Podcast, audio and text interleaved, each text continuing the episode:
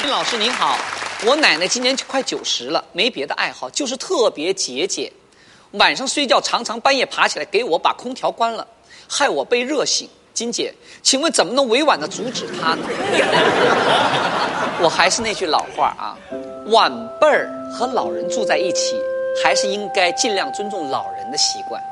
你比如说，我妈妈来我们家住，大冬天的，老人有个习惯，一大早就把窗户全打开了，哗，那个凉风就进来了。我家那小儿子可不干了，呀，多冷啊，姥姥，我还怕睡懒觉呢。我就跟我儿子说啊，姥姥好不容易来一趟，你哪点不舒服就先忍着点啊，把被盖严实了。如果他干什么你都说不对不对，他就会觉得哦，这到底不是我的家呀，住着也会不开心的。老人老了，有的时候举止啊就像个老小孩似的，特别像你说的，奶奶都快九十了，还能再帮你关几年？啊，等以后再也没人帮你关空调的时候，你就该怀念这种每天醒来出一身汗的幸福了。